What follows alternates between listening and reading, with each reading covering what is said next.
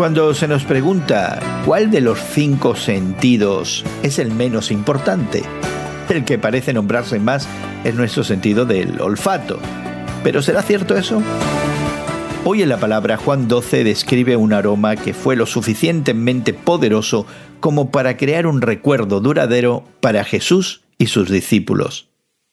En medio de una cena en su honor, María, hermana de Lázaro y Marta, derramó medio litro de perfume caro sobre los pies de Jesús y los secó con sus cabellos.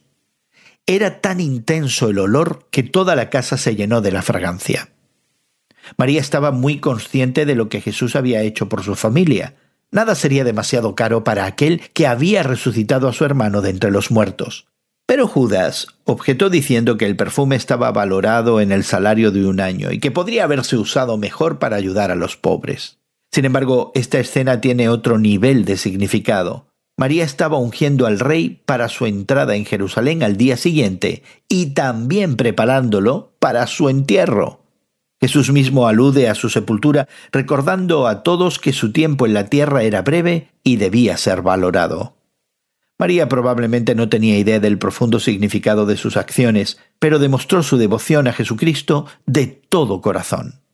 Cristo no te pide que entiendas todo lo que está haciendo por y para ti. Cristo tan solo desea tu devoción.